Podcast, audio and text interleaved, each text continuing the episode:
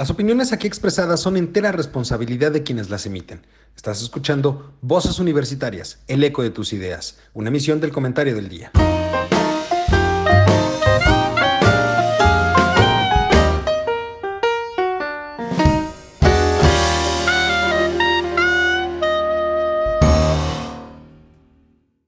Hola, ¿qué tal mis queridos, mis queridos amigos, compañeros y colegas? pero sobre todo, ¿cómo está mi querido público culto y conocedor?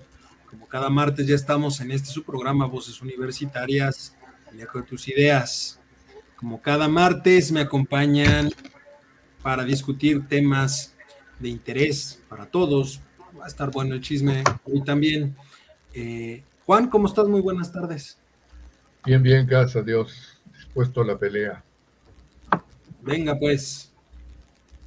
Mi querido Mario, ¿cómo estás? Muy buenas tardes. Don Eduardo, mi estimado Charlie, mi queridísimo don Juan, muy buenas tardes. Muchas gracias por estar nuevamente juntos para platicar y poder disentir sobre los temas actuales que nos acontecen. Gracias, don Eduardo. Un gusto. Y mi querido Charlie, ¿cómo estás? Muy buenas tardes.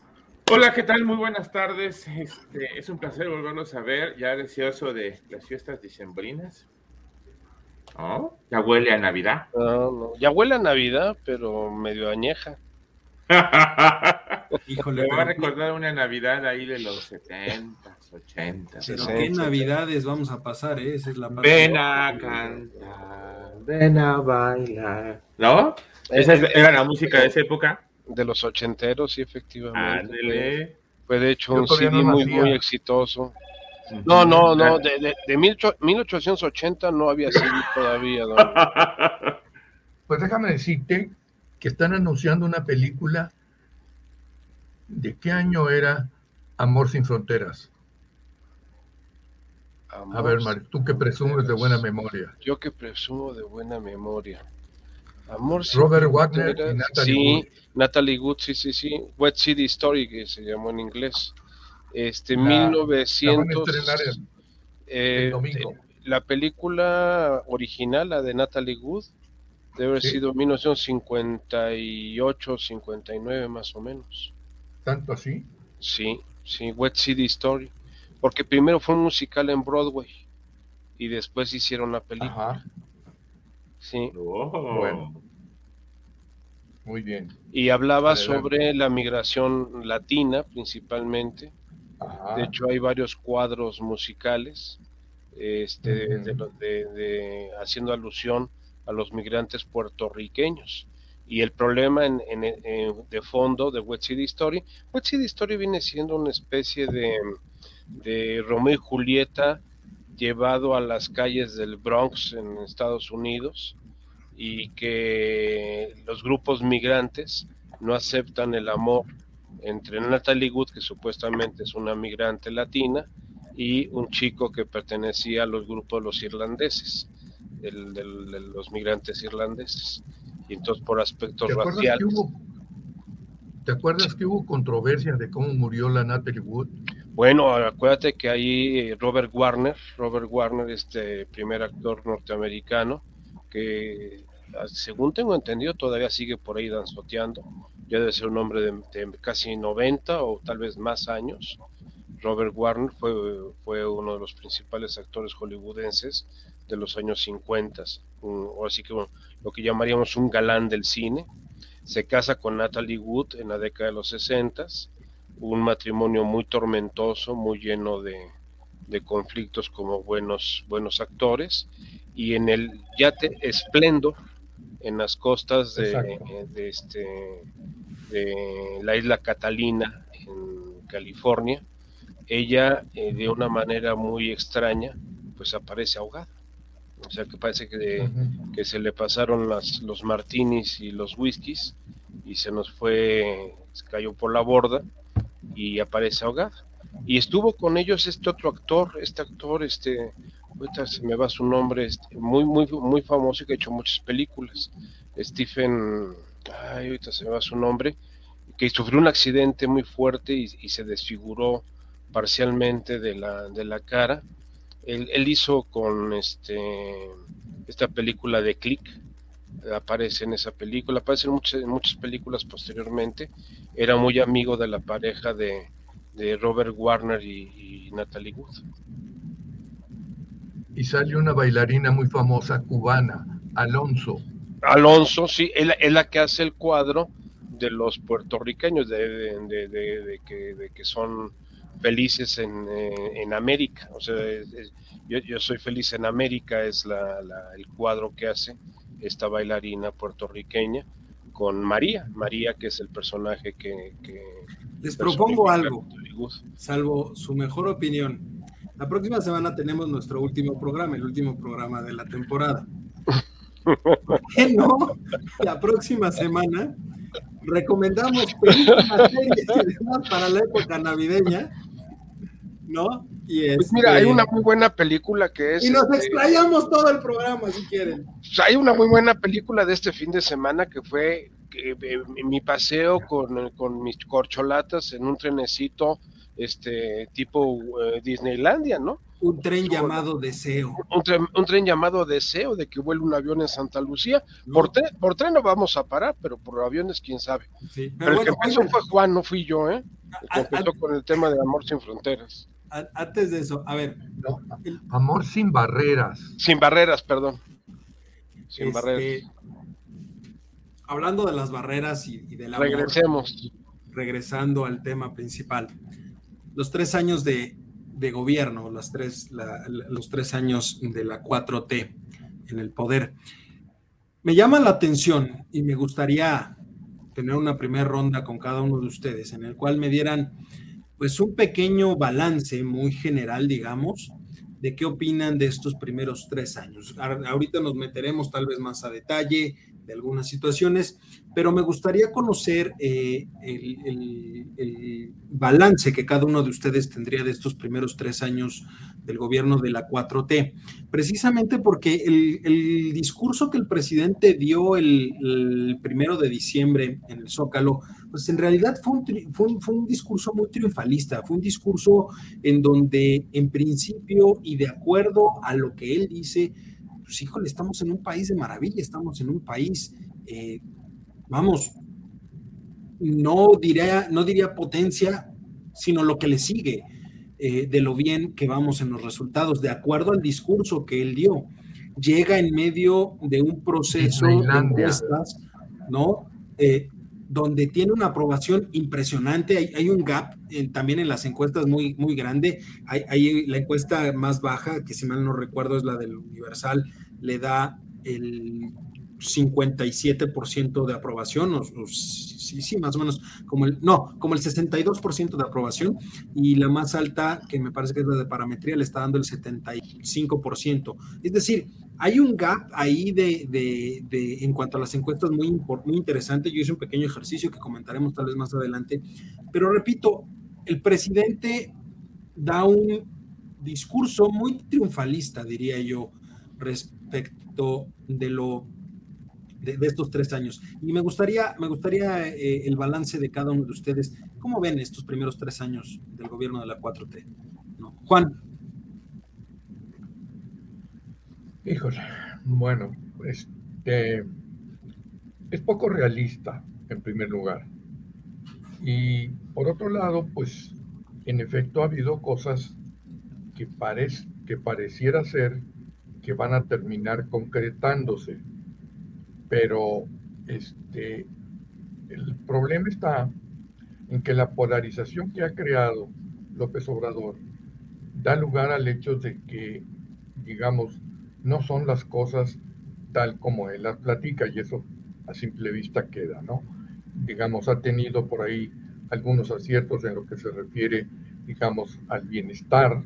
Definitivamente no le podemos quitar ese, ese mérito, pero pues también ha, habido otros que se relacionado con el divisionismo que ha creado, inclusive en su propio partido.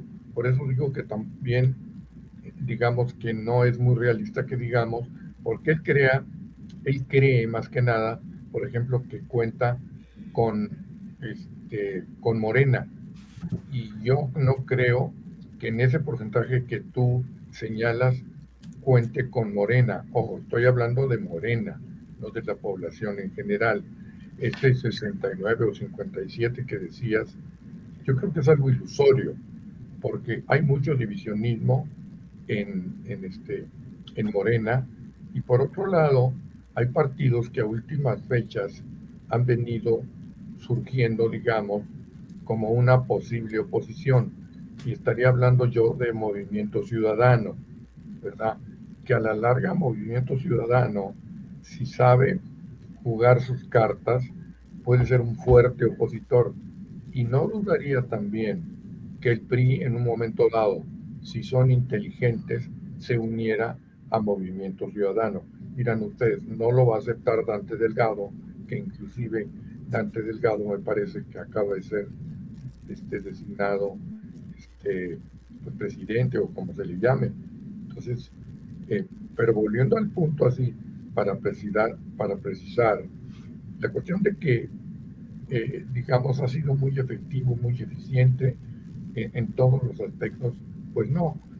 También podemos decir que no es posible que nadie sea 100% eficiente tal y como se encuentra la situación en México, porque podría hablarles también de un punto negativo totalmente, de que la cuestión de la deuda de Pemex, que tú sabes, que están tratando de, de levantar esa, esa, esa deuda y, creo que una recompra de bonos o alguna cuestión de ese tipo, tú sabes más que yo de eso, Eduardo.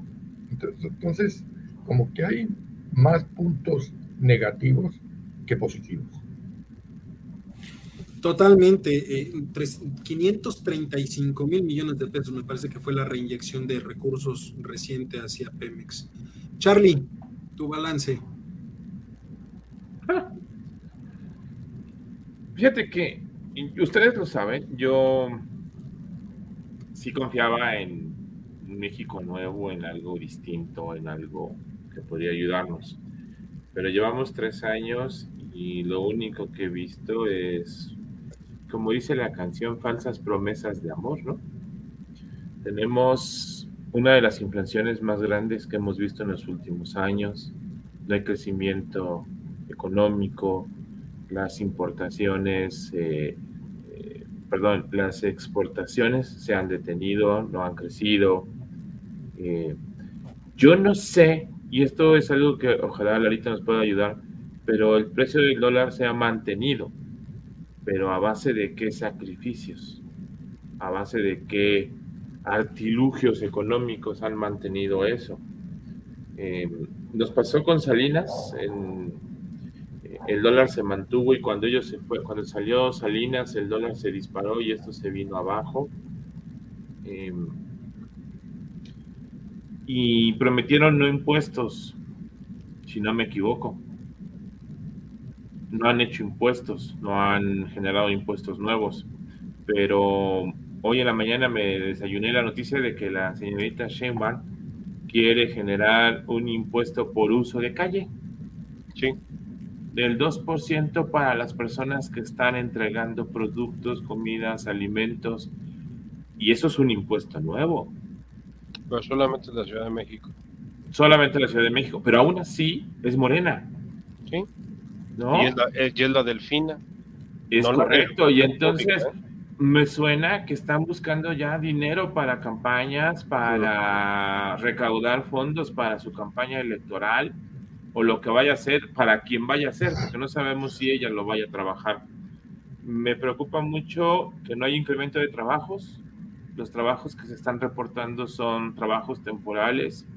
El comercio eh, ambulante sigue creciendo. Hoy más que nunca hay gente vendiendo eh, en la calle. Eso obviamente no le, no le proporciona ingresos al gobierno. La seguridad sigue en unos niveles increíblemente altos. Se supone que el Metrobús es una de las zonas más seguras en la Ciudad de México y es una de las zonas donde más robos o intentos de robo hay.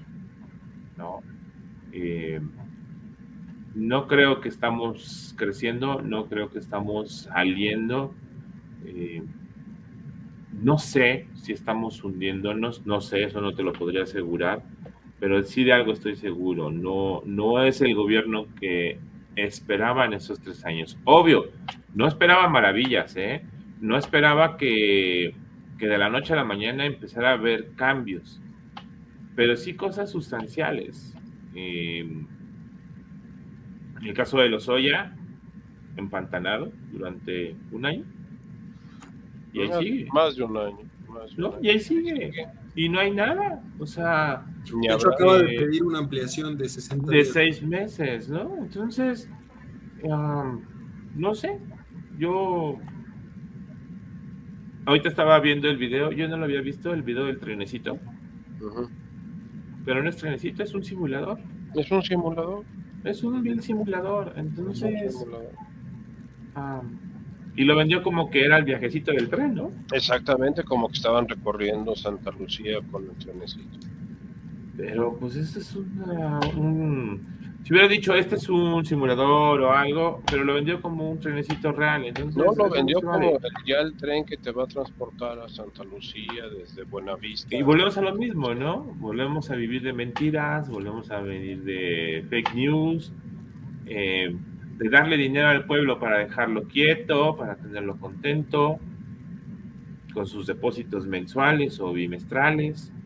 No, no, la verdad es que no, no le veo, no le veo mayor. Ah, y ahora viene el pleito también este, con los Estados Unidos, porque ya los Estados Unidos van a empezar a cambiar de coches de gasolina a coches eléctricos eléctricos y el apoyo. Y eso. Ese también es, es, un punto que me gustaría tocar más adelante. Pero, y eso es algo que, que, que, no está bien. ¿no? Pero bueno, antes de eso, don Mario, tu balance. Pues mira, don Eduardo, déjame decirte que desgraciadamente y con mucha pena tengo que decir que no me equivoqué. O sea, para mí no, no es ninguna sorpresa, por desgracia. Yo, yo quería que me callaran la boca a todos las personas que me decían lo contrario, que me hubieran callado la boca y que me hubieran ahora sí que eh, rebatido de que las cosas iban a cambiar radicalmente. Sí, sí cambiaron radicalmente, pero para mal. Eh, coincido con, con, Juan y con Carlos. Es, para mí no es una tremenda desilusión, al contrario, es una tremenda confirmación de que una persona que es incapaz para gobernar y que además es un resentido social y emocional con, con todo mundo, o sea, está con él mismo, pues nos lo está reflejando en este momento en todas sus actitudes y toda su forma de actuar de estos tres años. Para mí, eh, si existiera la figura real de la revocación, pues ya se la estaría yo aplicando desde hace un tiempo atrás. Sabemos que lo que está buscando ahorita es hacer otro show, otro AMLO Fest, como el que tuvimos en, la semana pasada con este pseudo informe de, triunfos, de triunfos que si escuchamos, son los mismos eh, comentarios, las mismas historias que hemos escuchado a lo largo de tres años en las mañaneras. Una mañanera nada más que de tardía, en donde se llevó gente, como en los buenos tiempos del PRI, hicieron muchas comparaciones en redes sociales sobre aquel evento masivo el día 3 de septiembre que de 1982, en donde el presidente López Portillo el día primero había estatizado la banca mexicana y había declarado el control de cambios y pedían que fuera la gente al, al, Zócalo para eh, apoyar al presidente. ¿Qué te puedo decir? Económicamente estamos en la norma. Estamos perdiendo el mejor momento que podía tener México en muchos años de capitalizar toda la reconformación de las cadenas de suministro a nivel internacional, porque esa es una realidad. La pandemia evidenció la complejidad de tener cadenas de suministro en Asia-Pacífico, principalmente para el mercado norteamericano.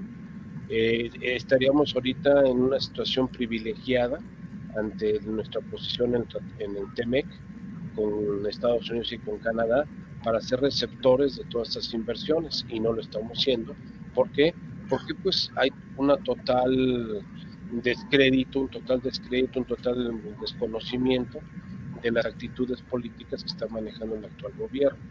Eh, no hay un trabajo en equipo, no hay una, situación que vea uno que el, que el gobierno está trabajando para sacar adelante los problemas, sino que cada quien está viendo sus intereses políticos, como bien lo decía Carlos. Hay un gran divisionismo dentro del supuesto partido actualmente oficial, llamado Morena, que si analizamos ni siquiera está constituido como partido, sigue existiendo jurídicamente como movimiento político, o sea, como un movimiento popular. Entonces, desde ese punto de vista, pues ahí podemos ver todas las este, malabares y todas las situaciones que nos presenta el señor López Obrador para manejar las situaciones. Desde el punto de vista social, mm, fracaso total, hemos eh, eh, eh, reducido las clases medias, incrementado las clases pobres en, estado de pobreza y la pobreza la hemos pauperizado. inclusive hasta las clases altas, el otro día yo leí el reporte que estaba dando INEGI, casi un millón de personas que pertenecían a la clase alta en nuestro país dejaron de ser clase alta, sí se volvieron clase media alta si ustedes quieren o clase media media, pero de todas maneras dejaron de ser clases, clases económicamente privilegiadas. Eh, ahora vemos el ataque hacia la inteligencia del país, al UNAM, al CIDE, la situación con el CIDE de veras es fuera de contexto. El CONACID eh, ya es un, órgano político, ya no es, un, no es una, una, institución para el fomento de la ciencia y tecnología como es su, su objetivo fundacional. De seguridad ya ni hablamos, ya hicimos varios programas al respecto sobre la situación de seguridad. El narcotráfico está en su mejor momento, la violencia está exacerbada, el respeto hacia la legalidad de las instituciones está totalmente desconocido. Eh, esto, lo, esto que estamos viviendo ahorita se, se llama, en teoría del Estado, la oclocracia. ¿Qué es la oclocracia? el gobierno de las muchedumbres. Y esto lo acabamos de inaugurar a partir del día primero de diciembre de este año, en donde todos los movimientos políticos del señor presidente y de su partido o de su movimiento político van a ser a través de movilizaciones en las diferentes eh, ciudades, en los diferentes estados, en los diferentes lugares, para demostrar lo que antiguamente llamaban los viejos políticos el músculo un músculo que no nos está sirviendo absolutamente de nada. O sea, es como aquel personaje que va todos los días al gimnasio y se ejercita mucho, pero productivamente no hace absolutamente nada, más que cultivar su musculatura este, física. Aquí estamos viendo lo mismo. Juan, aquí algo que menciona Mario, muy interesante, es, justamente eso, el, mostrar músculo, algo que, que no se veía eh, desde hace mucho tiempo, por lo menos no desde el escaparate presidencial. La última vez que se mostró cierto músculo, aunque no en estos mismos términos, fue prácticamente al inicio del sexenio de Peña Nieto con la firma del Pacto por México, que digamos hablaba de cierta fortaleza del, del Poder Ejecutivo.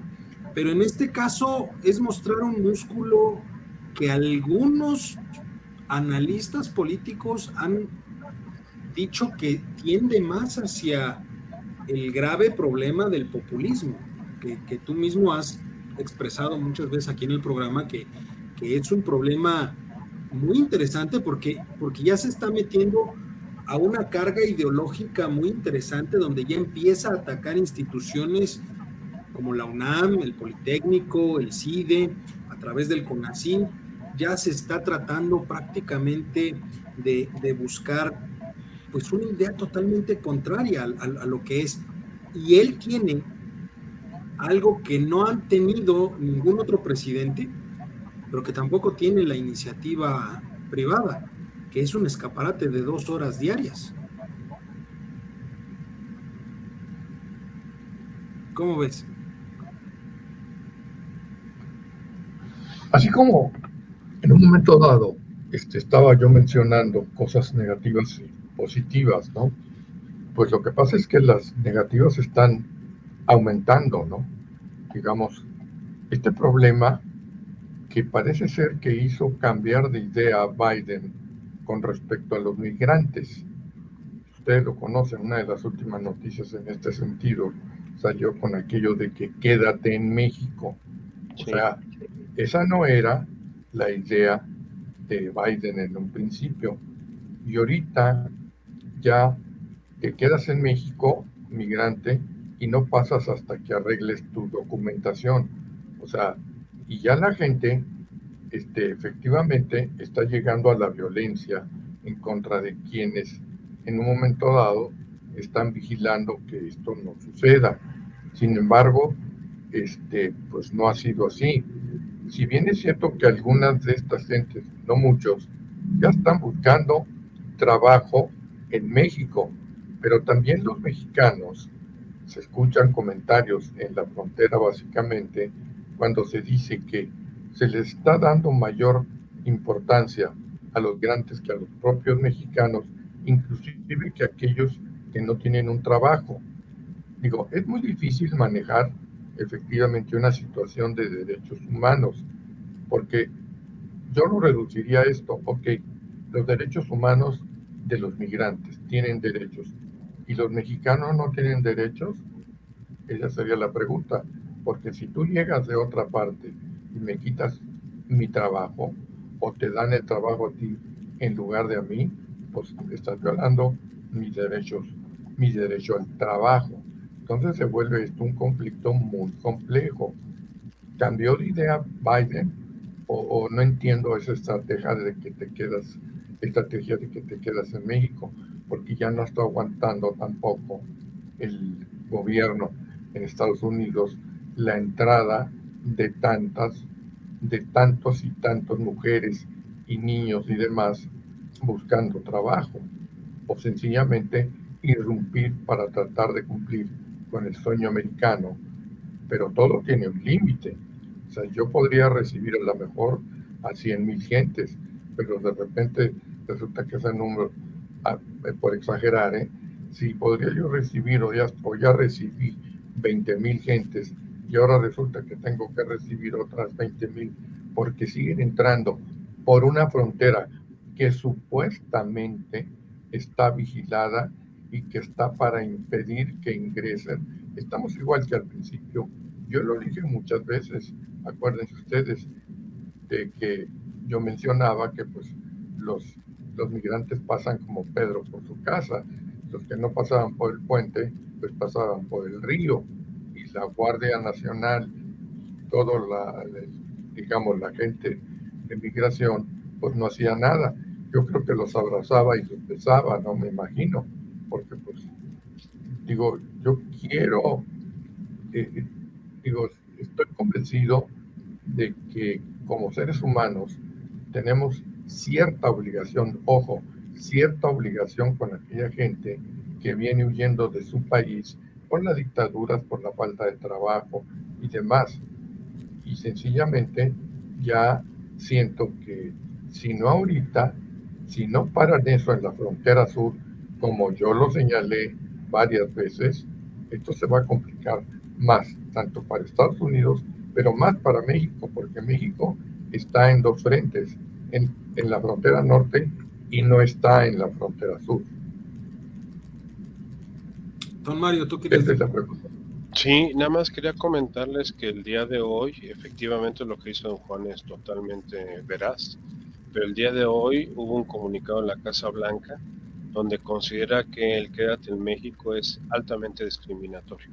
Eso es lo extraño también eh, por parte de, del presidente Biden, de que en días pasados estaba hablando de que se renovaba el programa de Quédate en México para hacer los trámites migratorios de, las personas que quieren entrar a Estados Unidos. Pero el día de hoy, hoy esto, esto acaba de suceder en el transcurso del día, la Casa Blanca sacó un comunicado oficial diciendo que consideraba que el, que el programa era altamente discriminatorio. Entonces también vemos ahí un cambio de señales por parte del presidente Biden que es un comunicado oficial por parte de la Casa Blanca.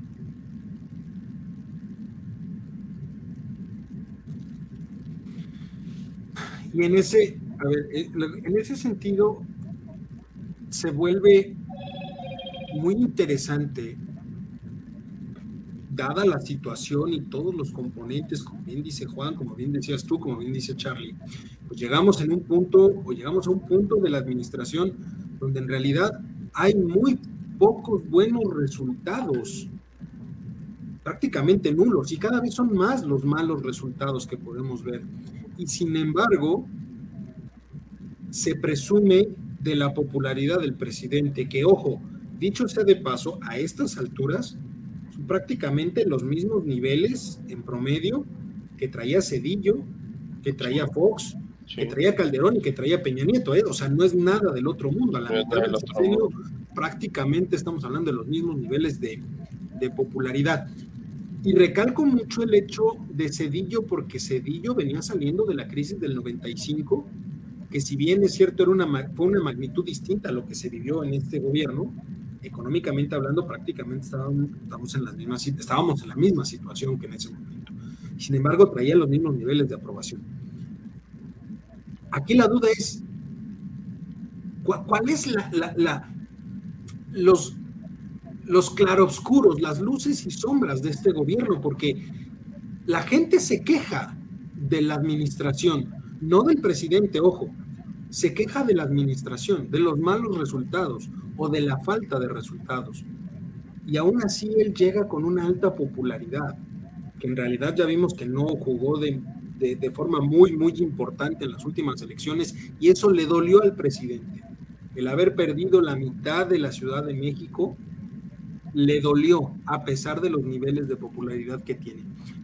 Y entonces en ese sentido, ¿cuáles son ¿O cuáles dirían ustedes que son las luces y sombras después de estos tres años con esa narrativa de división que tiene el presidente, que la mencionó Juan, que la mencionaste tú, Mano, y la mencionó inclusive Charlie?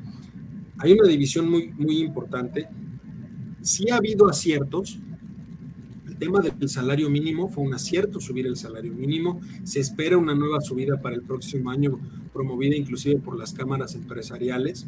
Ya está se habla, 22%. 22%. Se habla también de una buena recaudación fiscal en este año, que ojo, solamente aplica en este año, porque es el año en el que hicieron pagar a los grandes deudores de años anteriores, lo cual significa que los ingresos del gobierno para el siguiente año se van a caer porque ya no va a haber esa recuperación fiscal que hubo este año porque los hicieron pagar. El próximo año pues ya no deben nada, ya no hay nada que pagar. La recaudación tenderá a caerse en un momento dado. O sea, la perspectiva de los siguientes años no es nada sencilla. Está complicada. Mira, déjame esto, don Eduardo, que con respecto al punto fiscal que tratas, el terrorismo fiscal que vamos a vivir, ya no los grandes causantes, porque ya ya no hay que, buscarles más a ellos, como tú acabas de decir, ya se, se pusieron en, orden, entre comillas, porque no es que eh, debieran los impuestos, no, no los debían, estaban en litigio, estaban en, ahora sí que en arbitraje por parte del Poder Judicial, eh, la inconformidad de, de, esos, esos impuestos que decías el SAT que debían y que ellos decían que no debían.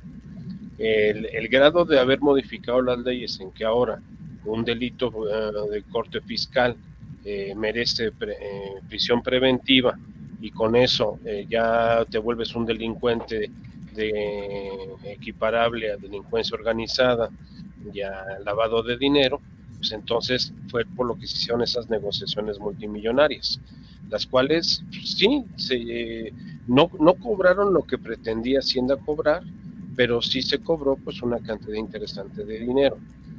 Esto ya no va a pasar este año con los grandes causantes. Entonces, ¿quién va a ser el siguiente blanco? Los medianos y pequeños causantes. Que a cualquier causante en este país que le rasquen tantito y lo pongan contra las reglas que tiene el SAT de cómo tienes que pagar impuestos, pues te hace pedazos. O sea, no hay quien pase una auditoría cuando, el sistema de que finalmente va a afectar en todas las declaraciones de impuesto de las personas físicas para el siguiente año. O sea, toda aquella persona que espere que se le devuelva dinero el próximo año, lo más seguro, lo más seguro es que sí va a tener saldo a favor, pero finalmente le van a hacer o le van a decir que hay alguna cuestión que no se está aceptando dentro o no cuadra dentro de la, Te voy a dar te voy a dar un les va a dato- regresar el total? un dato eh, fehacientemente conocido de- por- por- de- directamente por mí. Eh, te están diciendo que eh, los FDIs no- de nómina que tienes no son válidos. Que eh, el CFDI que está, con el que estás acreditando la retención del impuesto no fue enterado al, SAT. Pero curiosamente, es inválido, no se hizo la retención del, no, se enteró la retención del, del ISPT, del impuesto de productos del trabajo, pero sí te hacen este válido el ingreso. Por lo tanto, entonces tu saldo de- a favor se convierte en saldo deudor. Esa es la estrategia que está siguiendo el SAT ya desde este año. ¿eh? O sea, ya para algunos causantes esto ha sido un dolor de cabeza. ¿Por qué? Porque hubo una problemática muy específica en el mes de abril y mayo en que muchas empresas se giraron por la cuestión de la, de la pandemia a reestructurar nóminas y a meter outsourcings para poder mantener una determinada plantilla de trabajadores. Que después se les cayó por la reforma del outsourcing. Exactamente, sí, pero ¿a quién perjudicó?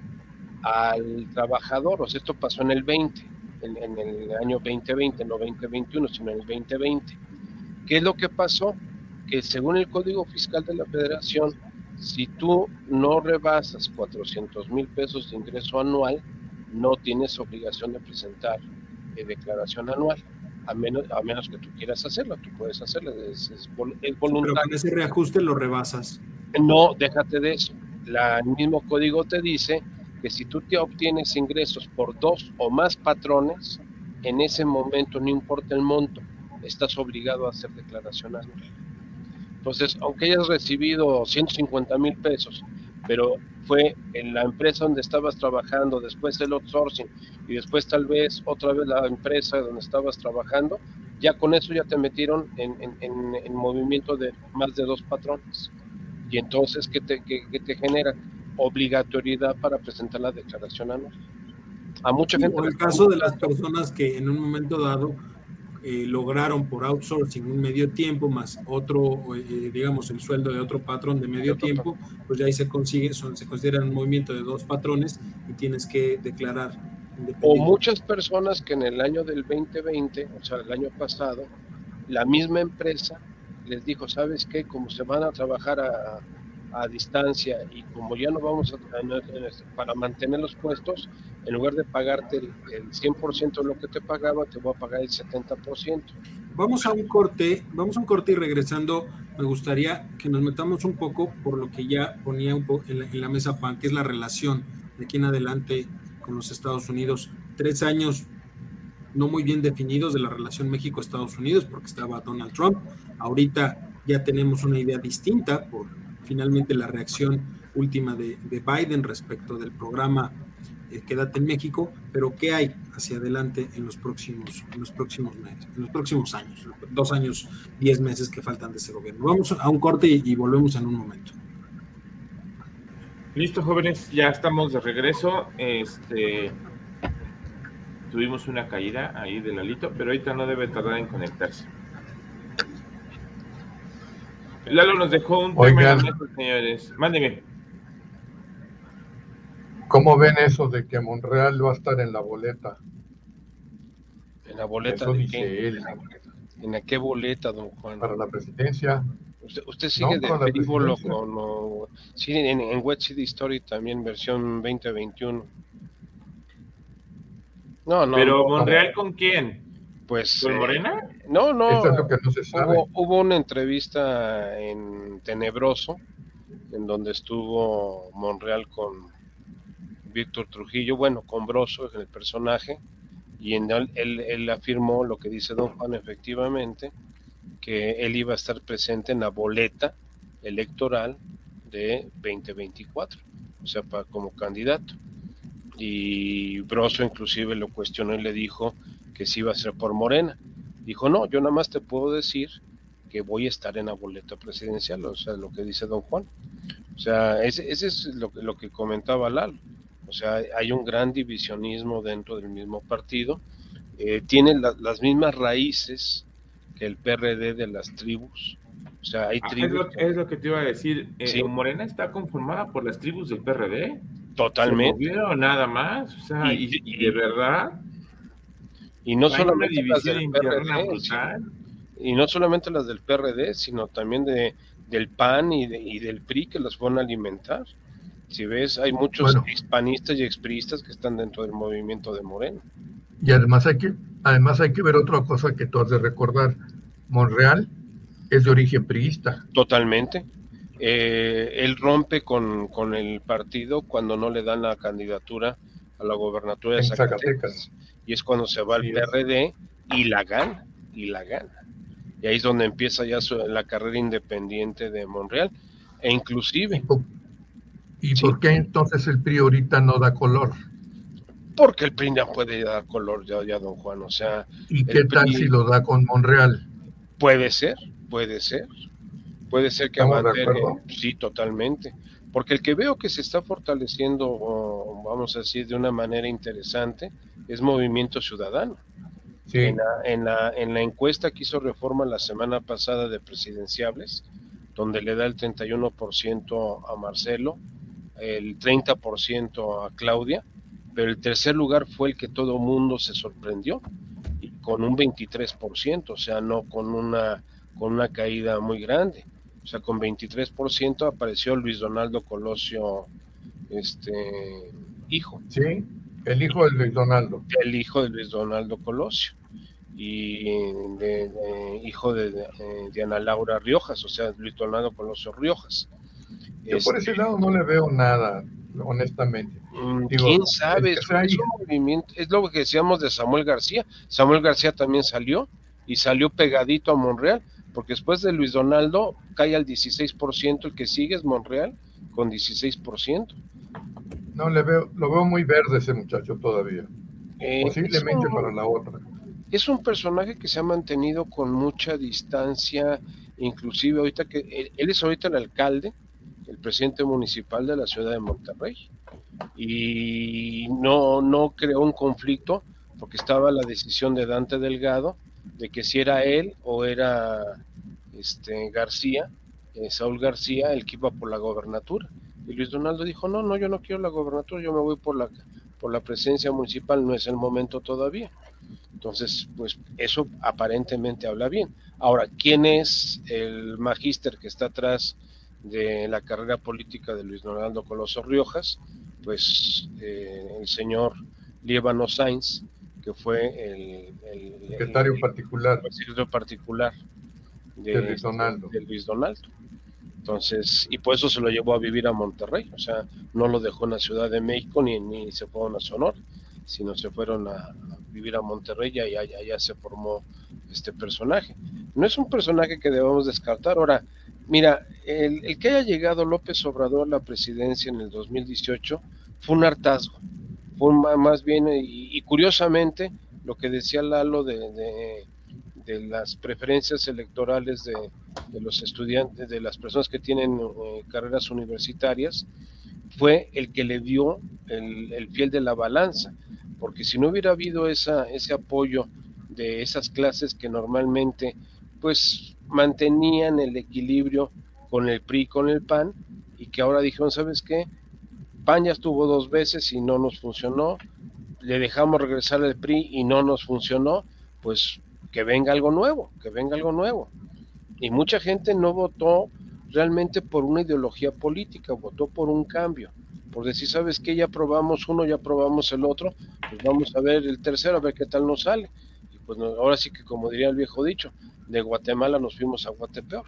O sea, nos metimos en un problema que no nos imaginamos las dimensiones que esto tendría. O sea, eh, ¿qué es lo que vamos a ver en el 2024? Pues obviamente, eh, primero la lucha por la nominación por parte de Morena, o sea, quién va a ser el candidato de Morena. Y de ahí se van a venir rompimientos y divisionismos. Después lo que tú decías es, es interesante. Monreal puede refugiarse en sus raíces priistas y no es difícil que ya estén negociando ahorita con la actual dirigencia del, PRI, que se ve que es bastante inocua, por no decirlo de otra manera más agresiva, en cuestiones de ideología política, o sea, se acomoda de acuerdo a lo que pues más le conviene. Eh, veo fuerte al movimiento ciudadano, veo muy desajustado totalmente, muy fuera de contexto y de línea al PAN. El PAN sí lo veo muy mal, aunque es la segunda fuerza política. O sea, ¿Tú crees que lo que haga Samuel García ahora en Nuevo León pueda afectar o impulsar Movimiento Ciudadano? Definitivamente, es el mismo caso de Jalisco. Es el mismo caso de Jalisco con el actual gobernador. También pertenece a Movimiento Ciudadano. Ahorita se me va el nombre del gobernador este de, Jalisco. Este, pero es, es el es también parte del inclusive ahorita fue el fin de semana fue la convención nacional de Movimiento Ciudadano en donde se religió a Dante Delgado como el ellos no le llaman presidente le llaman el Alfaro Ramírez. Alfaro.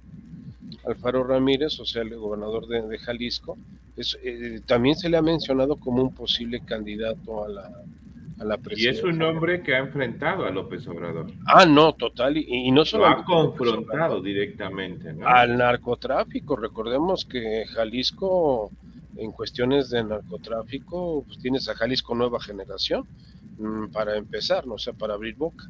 Y todas las historias de terror que vivimos en los 80 con Caro Quintero y los Arellano Félix y todas, todo, el, todo el movimiento que se dio en esos años fue, fue Guadalajara el, el cisma de, esos movimientos.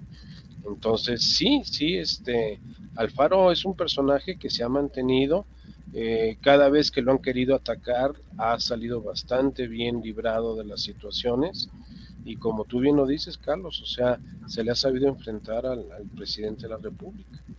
O sea, movimiento ciudadano yo no lo descartaría. Podría, podría ser el, el, cuarto en discordia. O sea, ya fue el PRI, ya fue el PAN, ya fue Morena, y a lo mejor ahorita la gente dice, ¿sabes qué?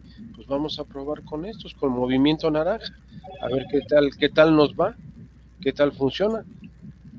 la semana pasada, esta semana que pasó, hubo un evento que desafortunadamente no, no pude tomar el nombre, en donde se agarraron de las greñas Lorenzo Córdoba y, López Obrador. No sé si se enteraron que hubo una disputa, una discusión muy agria, donde ahora sí soltó Lorenzo Córdoba todo lo que traía en contra de, López, Obrador. No se ha dicho mucho de esto. No se ha dicho mucho al respecto. Yo supe que hubo algo eh, de lo que tú mencionas, pero efectivamente no, no se le ha dado una cobertura en medios, inclusive ni en redes sociales de ese evento. Sí que hubo una, una reunión eh, en donde estuvieron los dos presentes eh, y que ahí hubo una, una situación muy ríspida entre, entre ambos. Lorenzo Córdoba no es una persona que debamos de perder de, de vista, ¿eh? O sea, Lorenzo Córdoba puede convertirse en los próximos años en un personaje que pueda reunir alrededor de él fuerzas políticas que lo puedan en un momento dado impulsar. O sea, se ha demostrado ser un hombre con la capacidad, aunque él dice, como todo buen político, que termina el año que entra su, su eh, periodo en el, en el INE y se retira al cubículo, no a la parte académica y que no va a, este, a dedicarse más a la cuestión política activa. Pero pues yo lo dudo. O sea, realmente ha, generado, ha logrado, y más ahora con las, los, los, últimos acontecimientos que ha habido de, en su este, compadecencia en la Cámara de Diputados, eso le valió un gran rating político, un gran capital político, y él y Ciro Murayama son personajes que debemos estar al tanto de ellos ahora que terminen su, su periodo como consejeros ciudadanos en el, INE. Lo único que está pasando ahorita eh, de dos personajes y sobre todo de uno, más de un personaje que es mujer desde luego, es salir en todas las fotos. Este, los problemas de la Ciudad de México aunque ella dice que están resueltos, pues no, no, no se ven así. No, Porque curiosamente, yo no sé qué ha pasado, que en, esta última semana ha habido cuando menos tres temas relacionados con intervenciones de la policía. Entonces, ¿qué está pasando ahí con el señor Harfush? que se le están saliendo curiosamente o por una por un milagro se le están saliendo del redil. O sea que la cuestión seguridad, como lo hemos mencionado, así como muy bien que digamos, pues no está, y lo peor de todo es que viene de adentro, una especie de espía encubierto. Sí, no, no, eh, acuérdate Pero de quiere lo que... salir en todas las fotos, está saliendo en todas las fotos. Está saliendo- No, no, no. eh, ella tenía que haber hecho su informe de gobierno el domingo. O sea, el domingo pasado, el día 5, era cuando le correspondía hacer el, el informe de gobierno de los tres primeros años. Lo canceló y lo va a hacer el próximo domingo 12. Qué casualidad, ¿no? Porque el domingo 12, este, con, con los movimientos. Y en cambio prefirió irse de gira turística al, al- al, este trenecito chuchú de, de Santa Lucía, AMLO Fest. de- el AMLO Fest, este, con el gobernador del Estado de México, ¿no? Eh, mejor dicho, el desgobernador o el desdibujador del Estado de México. Eh, los municipios están lo- conurbados a la Ciudad de México, se están cayendo a pedazos. Ayer hubo una mega manifestación en, eh, sobre periférico que bloquearon durante tres horas el periférico norte, a la altura del Palacio Municipal de Naucalpan, porque Ujú. la gente lleva cinco meses sin poder cobrar este, sus, sus salarios. Les han estado dando disque ade- anticipos, adelantos y a cuenta, pero llevamos cinco meses. Curiosamente, desde el momento en que Morena perdió la reelección, Patricia Durán, en, en el municipio de Naucalpan, Naucalpan. en ese momento que ganó Angélica Moya, en ese momento dejaron de pagarle a los trabajadores, como si fuera castigo, porque la señora no se iba a reelegir. La señora no da la cara. Afortunadamente ya es el último, los últimos días de su, de su gobierno y ya entrará la nueva administración, pero por lo pronto los trabajadores de limpia, los trabajadores administrativos, seguridad pública, eh, servicios, todo, no han recibido en los últimos cinco meses sus pagos como deben de ser de, salar de salarios. O sea, me de bonos o qué- ¿Qué compensaciones. tan mal están que tienen que llegar a ese nivel de presionar a la gente, ¿no? Como castigo, exactamente, Carlos. No, o sea, no, no, como no ganamos es culpa de ustedes y ustedes no hicieron lo que tenían que hacer y ahora fastidiense. Y, es lo mismo que está pasando con las alcaldías en la Ciudad de México. ¿eh? O sea, lo- los nuevos alcaldes de oposición que entraron a las, a las alcaldías les están pegando con singular alegría en el bolsillo, porque ahí te, ahí te paran toda la acción de gobierno. Sin presupuesto, ¿cómo te mueves? ¿Cuándo entran los nuevos? Ya entraron, este, ya ya tomaron. entraron, ¿no? El Ya- primero de diciembre, ¿no? Sí, ya. No, no, no, desde, eh, me parece fue principios de octubre, media, principios, mediados de octubre tomaron posesión ya los nuevos este, alcaldes de, de la Ciudad de México, de las alcaldías. Señores, se nos acabó el tiempo. Bueno, yo nada más quiero hacer una, punto, una punto, este, puntuación, un, un aspecto puntual a la frivolidad con la que inició mi querido Don Juan.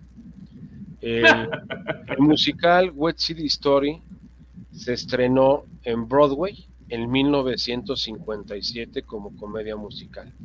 Y en Ujú. 1961 se filmó la película esteriliza- estelarizada por Natalie Wood.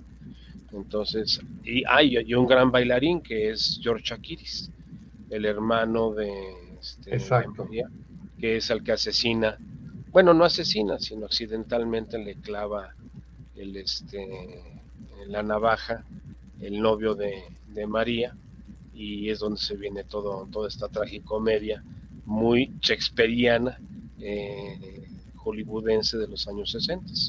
Entonces, sí, la película, la original, es de 1961, la obra musical es del 57, y ahorita viene el remix, eh, que van a estrenar ahorita en diciembre del El 9. 2021, es cuando lo estrenan. Esperemos que no haya bailes ni navajazos afuera de, de los cines con, con el hombre araña, que se agarraron allá. No, no, no, no, no. No, no, no. Eso va a ser todo Bueno. un show, vas a ver. Eso también salió para la compra de boletos del juego del Atlas contra. Ah, esa es otra. No, pero este, este año se acaba el mundo. Cruz Azul fue campeón hace unos meses. El Atlas va a ser campeón estos días y se acabó el mundo. No, no, no. Y, la, en, la, en la comunidad geriátrica de este país vamos a recordar las épocas del Atlas y el León como campeones del fútbol mexicano, ¿no? O sea, por eso los, muchachos de, de, la, de la UNAM y de los Tigres, pues no, ahora no pintaron. Hoy no, hoy no les tocó. Hoy no les tocó. Pero bueno, oigan, muchísimas gracias, les agradezco en nombre de Lalo. Este, ¿Te están arreglando la luz en su casa? Sí, no, pues es que hay que pagarla. Dile que se llama recibo. Y es lo que le dije, pero bueno. Oigan, les agradezco mucho, eh, Mario. Mi querido Charlie, un placer como siempre, muchas gracias. Doctor Juan, un placer verlo, ver que está bien, que ahí la lleva. De verdad me da mucho gusto verlo. Ahí la llevo. ¿No? Gracias, Charlie. Oigan, y pues nos vemos la próxima semana. Eh, vayan preparando sus temas libres, que hoy no se los adelantó el doctor Araque con su tema de Amor sin Barreras, pero la próxima semana es este tema libre, es nuestro último programa y cierre de temporada. Perfecto, Entonces, no se olviden dónde eh, sintonizar nuestro programa el próximo martes a las 7 de la noche en estas voces universitarias. Que tengan muy buena noche. Gracias, excelente semana para todos. Carlos, para todos también. Gracias. Hasta luego.